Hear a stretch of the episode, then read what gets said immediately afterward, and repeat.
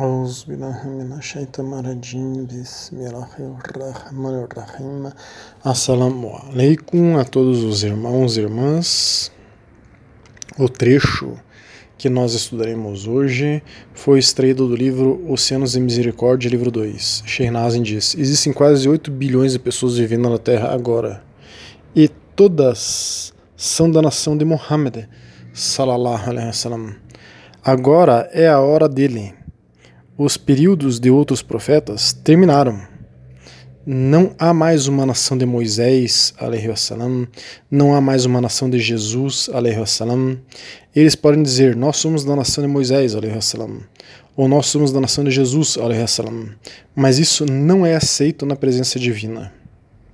É como uma pessoa idosa em Damasco dizendo, eu sou um cidadão do Império Otomano todos que estão dizendo eu sou a nação de Moisés, ou eu sou a nação de Jesus, eles estão sonhando. Deixe-os sonhar. A realidade é o último profeta enviado. Quer digam sim ou não, são da sua nação. Então, nós já temos estudos anteriores que elucidam essas palavras de Shernazin. Estudos como é o Islã é a última religião, ou outro que mostra como o Islã é a única religião e caminho que existem hoje na humanidade, no qual se toma explicações de Ibn Arabi, grande ulema, grande sábio sunita e sufi do século XII, para mostrar a ideia de que o poder espiritual de outras religiões se apagou. E temos outro estudo que é só o Islã é válido e o pseudo-sufismo, que mostra como Sheikh Faraz Rabbani e Sheikh Nur Keller, dois sheikhs da Madhab de Fiqh Hanafi, da escola de jurisprudência Hanafi, também eles pegam Ibn Arabi para mostrar o mesmo, mas discorrem outras ideias e argumentos diferentes e dão outras perspectivas sobre o tema. Hoje, Vamos falar novamente sobre o assunto, pois é um assunto de difícil compreensão para quem não é muçulmano e mesmo de difícil compreensão para muitos muçulmanos. O tema hoje é o Islã revogou as outras religiões. Isso significa que, apesar do judeu acreditar que existe judaísmo, não existe mais judaísmo. Apesar do cristão achar que existe cristianismo, não existe mais o cristianismo. As demais religiões são já estão mortas há muito tempo. O budismo, por exemplo, aqueles que viajarem mundo afora atrás do budismo, verão que o budismo hoje não tem mais relação alguma com o budismo de antes. E os principais monastérios budistas são museus. Não existe mais trabalho espiritual lá. Isso se aplica para todas as outras religiões. Elas não existem mais verdadeiramente, não tem mais poder espiritual. E há muitas pseudo-religiões que não são religiões mesmo, são outras coisas, mas se autodenominam religiões. Isto que afirmamos não é preconceito, faz parte da crença islâmica. O Islã diz isso das religiões que vieram antes dele. Elas não existem mais. O Islã é a última religião para toda a humanidade, até o final dos tempos. Não existe nenhuma religião que tenha surgido depois do Islã também. As que afirmam isso, as religiões que, surgi, que dizem que surgiram depois do Islã, é, estão vivendo numa completa ilusão.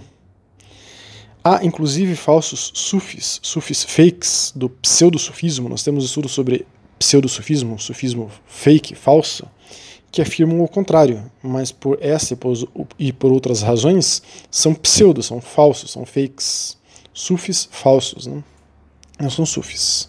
São malucos que não seguem o sufismo, não seguem o Islã e acham que sabem o que disseram os antigos mestres sufis, que eram e morreram todos como muçulmanos. Mas tentar, vamos então tentar entender melhor. Os muçulmanos acreditam que o Islã é a fé original e primordial, ou fitra, que é fitra, nós temos estudo sobre fitra, é a mensagem que Allah subhanahu wa ta'ala gravou no coração de cada ser humano no dia de Kalubala, no dia é, antes, no momento da, do dia das promessas, né, seria a, a tradução mais correta, quando todos os seres humanos falaram que adorariam um Deus único e somente Ele. Então o Islã é esse fitra original que foi revelado a Muhammad há mais de 1400 anos. Os muçulmanos sustentam que as mensagens e revelações anteriores foram parcialmente alteradas ou corrompidas ao longo do tempo, temos estudos sobre isso, e consideram o Alcorão a revelação inalterada e final de Allah subhanahu wa ta'ala, Deus glorioso exaltado. O Islã começou sua história com uma atitude exclusivista em relação às religiões politeístas, isso é, eles, o Islã ele, ele excluía essas religiões politeístas, até porque elas nunca foram de fato religiões. Religião é aquilo que liga o homem a Deus. Aquilo que liga o homem a jeans não é religião. Então, esse tipo de coisa nunca foi e nunca será religião. Mas o Islã sempre teve uma. É, então, o Islã sempre excluiu isso como religião, faz parte da crença islâmica excluir isso como religião. Mas o Islã sempre teve uma atitude é, que incluiu é, os monoteístas, incluiu cristãos e judeus né, como parte de uma religião verdadeira. Os crentes na unidade de Deus receberam o status, né, os judeus, os cristãos é, no Islã receberam o status de dhimmi, conferindo-lhes certos direitos, incluindo o direito de praticar suas religiões abertamente e não serem pressionados a aceitar o Islã. O Islã respeita as religiões, respeita todas as suas manifestações. Não? Esta é a Sunna, é a maneira como agia, é, como ensinava o profeta Muhammad. Mas faz parte do escopo da religião, quer dizer, do que é o Islã, dizer que todas as outras religiões deixaram de ter validade. Isso não é desrespeito, é a verdade da religião. Tanto o Islã respeita outras religiões que dava e dá o direito de culto aos judeus e cristãos que viviam e vivem em terras islâmicas, considerando o Islã sunita tradicional clássico. Né? Mas o Islã afirma que o Alcorão revogou e supervisiona todas as escrituras divinas. Não haverá nada depois do Alcorão para revogá-lo. O Alcorão não é revogado pela Sunna, por exemplo, pelos ditos do profeta Muhammad. A Sunna os ensinamentos, como o profeta agia, como o que ele fazia, esclarece o Alcorão, não revoga nada. Por isso temos as madhabs, as escolas de jurisprudência, para do sunismo tradicional, né, para harmonizar todo o conteúdo do Islã no Alcorão e na Sunna. No Alcorão existem partes que foram revogadas, não por estarem erradas, porque Allah subhanahu wa ta'ala não erra, não se contradiz, mas sim porque Allah subhanahu wa ta'ala, em sua sabedoria, ia islamizando aqueles que estavam recebendo o Islã de maneira gradativa. Então, às vezes ele colocava uma coisa no Corão, depois ele revogava e colocava uma coisa um pouco mais rígida, até que as pessoas serem capazes de se enquadrar à palavra final. E existem muitas diretivas desse tipo. E alguns cristãos e judeus imaginam que isso seja alguma incoerência do Alcorão, mas não é assim. O Alcorão é o livro que supervisiona todos os livros sagrados além dele e é internamente consistente. Não existe nenhuma contradição. É, nós temos estudos sobre o Alcorão e temos estudos sobre a Bíblia, por exemplo. Então, até aqui nós estamos é, como que parafraseando alguns lemas, alguns sábios sunitas dos primórdios, só que explicando com as nossas próprias palavras. Embora a lei sagrada é do profeta Muhammad tenha substituído todas as leis religiosas anteriormente válidas, a, a, o Islã é idêntico a elas em crença, como o Tawhid, a unicidade de Deus. Fato que o profeta sallam, enfatizou dizendo: que nenhum de vocês diga que eu sou superior ao profeta Jonas. Esse é um hadith é, é Sahar, o forte, Bukhari 4193. E o Corão diz: Nós não diferenciamos entre nenhum de, de seus mensageiros. Ao Corão 2, é, Ayah 285. Mostrando que as religiões anteriores eram as mesmas em crença. Então, não é questão do Islã ser melhor ou superior que as outras religiões. Não é esse o ponto. É que elas, as outras religiões, se perderam, se modificaram, se adulteraram. Não são mais. O judaísmo hoje não é mais o judaísmo é, da época de Musa. O cristianismo não é mais o cristianismo da época de Jesus, salam. Temos alguns estudos em especial sobre esse assunto relacionado ao cristianismo, que aprofunda bastante esse ponto. O Islã tem as mesmas crenças. Quem quiser pode nos solicitar esses estudos sobre cristianismo ou qualquer outro estudo que nós mencionarmos aqui. O Islã tem as mesmas crenças das revelações anteriores, mas dá algumas orientações no modo de vida diferente, pois deixou de ser temporal, como na revelação da época de Musa, chamada judaísmo, e na revelação da época de Isa, Jesus, salam, chamado cristianismo. O Islã passou a ser atemporal. Ele serve para sempre e para toda a humanidade. Então ele veio com alguns modos de vida um pouco diferente que era para todo sempre. Né? Então agora essas religiões foram revogadas, né? o judaísmo, o cristianismo e toda e outra qualquer religião foram revogadas pela religião final, o Islã. Elas eram válidas em seus próprios tempos, mas no tempo atual não são mais válidas. Elas foram revogadas. Há uma palavra chamada naskh. É uma palavra árabe geralmente traduzida como revogação. Um tipo de revogação sobre o qual há consenso entre os muçulmanos é o naskh externo, quer dizer, a revogação externa, a revogação de leis religiosas judaicas e cristãs anteriormente proferidas no Tanakh e no Novo Testamento foram revogadas pela revelação islâmica. Não há dúvida de que Muhammad não acreditava nisso. Então, novamente, isso não é preconceito, arrogância, e sim faz parte da crença islâmica. E a pessoa, para ser um, uma muçulmana, ela deve acreditar nisso. Uma grande variedade é, de estudiosos islâmicos, se é Ahmed Han, sunita do século XIX, discorre sobre isso. E mesmo os salafis, os árabes, concordam com essas ideias. É, é Ahmed Han, né, que a gente acabou de citar, afirmava que na a revogação, se aplica entre religiões, ou seja, que o Alcorão cancelou as leis enunciadas nas escrituras divinas anteriores, como o Antigo e o Novo Testamento. Essa ideia de que a revelação islâmica revoga as leis judaicas e cristãs anteriores, transmitidas por mensageiros monoteístas antes de Muhammad, é amplamente aceita entre os muçulmanos. O Alcorão, na Sura 2, Ayah 106, diz: Não abrogamos um verso ou fazemos com que ele seja esquecido, exceto que produzimos o melhor do que ele ou similar a ele. Você não sabe que Allah está acima de todas as coisas competentes? De acordo com Muhammad ibn Abdel Haq, um lema sunita do século XIII, esse ayah refere-se a revelações anteriores ao Corão, quer dizer, ao Antigo Testamento, ao Novo Testamento. Algo melhor ou semelhante refere-se ao próprio Corão.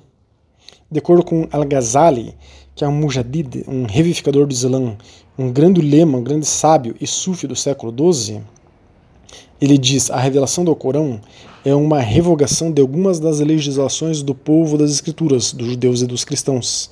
Não há qualquer contradição no Corão. Isso é assim, agora, é, essas são as palavras da Ghazali, né?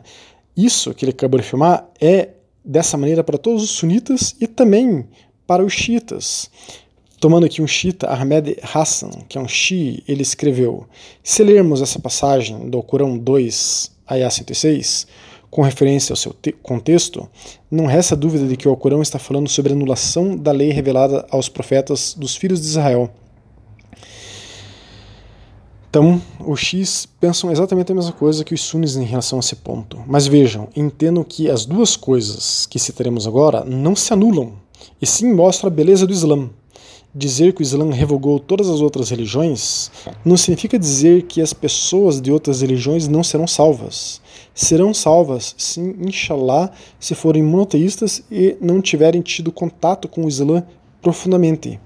Pois se a pessoa teve contato com o Islã profundamente, entendeu o Islã e o largou, e foi para outra religião, então ela não será salva e aquela religião que é, a pessoa foi não terá mais baraka, né, bênção nenhuma. Né? Temos estudos sobre isso também. A Akida Maturidi, quer dizer, a teologia, a escola de crença Maturidi, que é normalmente quem segue a Madhhab Hanafi, a escola de jurisprudência Hanafi, segue também a Akida Maturidi, a escola de crença Maturidi do Islã tradicional clássico, diz que aqueles que morreram em um tempo de profecia enfraquecida serão julgados independentemente no dia do julgamento. Quem não tem acesso ao Islã e não entende profundamente será julgado de acordo com sua compreensão. Nós temos estudos que falam sobre a salvação do povo do livro.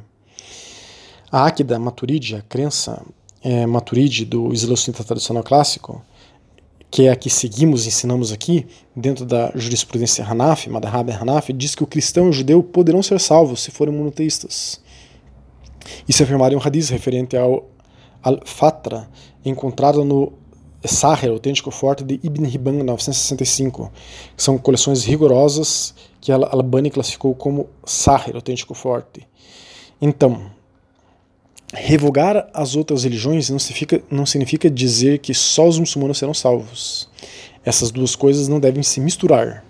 O grande ulema sunita e Sufi al-Ghazali do século XII e a maioria dos estudiosos muçulmanos sunitas afirmam que para ser responsabilizado e não ser salvo em outra religião monoteísta, é preciso ouvir sobre o Islã por meios confiáveis e de uma maneira razoavelmente precisa. Aí, aquele que conhece e nega o Islã, aí sim não será salvo. Aqueles que não conheceram o Islã profundamente são o povo do intervalo. Perdão. Muhammad é o último profeta, o selo dos profetas, como diz o Corão na Sura 33, ayah 40. Trazido para todos os seres humanos, como a misericórdia para todas as criaturas, Sura 21, ayah 107. Transcendendo as diferenças étnicas, suas mensagens, as mensagens do profeta Muhammad, a lei sagrada, Sharia, se manterá verdadeira além do tempo e do lugar até o dia do juízo. Desde o início do Islã, a ideia do povo do intervalo ainda tem sido usada para servir as pessoas a quem as mensagens do profeta Muhammad ainda não chegaram. Ibn Abidin, que é um grande estudioso, o lema sunita é, clássico tradicional do século XVIII, autoridade da escola Hanafi, diz que para aqueles que as mensagens de Muhammad não chegaram, serão salvas aquelas pessoas, prevalecendo a ideia de que da escola, né, de Akida Maturidi, de que as pessoas que não estão comprometidas com o monoteísmo estarão sujeitas ao castigo do inferno. O seguinte parecer agora de Al Nabulsi, do século XVII, também posição na escola Maturidi, da Madhhab Hanafi, que, embora a obrigação de cumprir a lei sobre o comportamento Sharia né, não seja colocada sobre o povo do intervalo, sobre os judeus e cristãos, seu credo deve fazê-los adorar, adotar o monoteísmo, mesmo que a missão de nenhum mensageiro seja estendida a eles. Então, nas minhas palavras aqui, mesmo que a pessoa não tenha tido contato com nenhum dos profetas, ela tem responsabilidade sobre o fitra, sobre o que foi gravado no seu coração, e ela tem responsabilidade de ser monoteísta. Quanto ao povo do intervalo, quer dizer, aquelas pessoas, judeus, cristãos ou pessoas que não tiveram contato com a verdade do Islã, é, é, elas são inocentes em suas várias condutas. Diz aqui, né, a gente está citando aqui Al-Nabulsi. Elas são inocentes em suas várias condutas, uma vez que a missão não as alcançou durante o intervalo. A mesma coisa pode ser dito de pessoas que não nasceram nas terras do Islã. Entretanto, é, todas essas coisas são ditas apenas sobre ações físicas das pessoas. Então, é, elas muitas vezes não precisam se submeter à Sharia. É, no próprio Medina, quando o profeta Muhammad estava lá, é, ele não julgava os cristãos e judeus através da Sharia. É, tinha a, o, a Constituição de Medina que é, dava ali direitos é, para os cristãos judeus de terem ah, o seu comportamento de acordo com as suas crenças. Né? Então, ninguém é isento de sua incredulidade para com Allah subhanahu wa ta'ala. Então, apesar da pessoa não precisar seguir a Sharia, ela é responsável por não acreditar em Allah subhanahu wa ta'ala, caso seja o caso. Então, Ibn Abidin e Al-Nabulsi eram ambos estudiosos da Madhhab Hanafi da Akida Maturidi. Né? Eles expunham essa ideia que a gente acabou de mencionar. Então, concluindo, a síntese do que foi dito aqui é o seguinte, que não existem outras religiões hoje na humanidade a não ser o Islã. O Islã é a única religião que existe hoje na humanidade.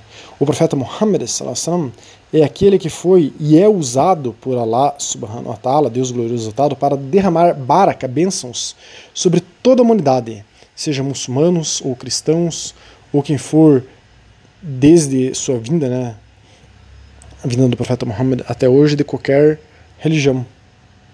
O cristão pode achar que ele está ligado a Jesus salam, hoje, mas não está está ligado a Muhammad, mas por sua falta de conhecimento, isto é relevado para o cristão, desde que seja um monoteísta verdadeiro. Allah, subhanahu wa ta'ala, Deus glorioso, releva isso, né? Inshallah, desde que aquele cristão seja monoteísta. Isso só mudará, essa configuração que nós expusemos aqui, só mudará quando Jesus, salam, voltar. Nós temos tudo sobre Jesus.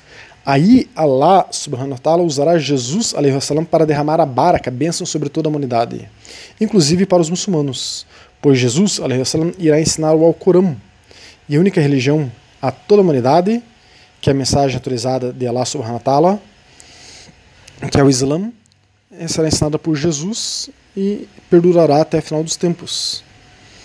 Ele, Jesus, não mudará uma letra do Alcorão. Tudo será exatamente igual mas Jesus terá autorização, quer dizer, istihad, nós temos estudo sobre isso, para orientar a humanidade de acordo com a sua visão do Corão, que será muito parecida à Sunna, como o profeta usava, e como a Madhab Hanafi e o Islam Ahl-Sunnah wal-Jama'ah, o cinta tradicional clássico, ensinam aos muçulmanos de hoje. Mas quando Jesus salam, voltar, ele será a autoridade suprema e terá uma única madhab, única escola de jurisprudência, a escola de jurisprudência de Jesus. Salam. Então, que Allah subhanahu wa ta'ala nos mande logo Jesus salam, para não mais existir tanta miséria, violências, injustiças e para nivelar todo o Islã em uma única forma e para toda a humanidade, acabando com qualquer tipo de polêmica religiosa. Assalamu alaikum wa rahmatullahi wa barakatuh.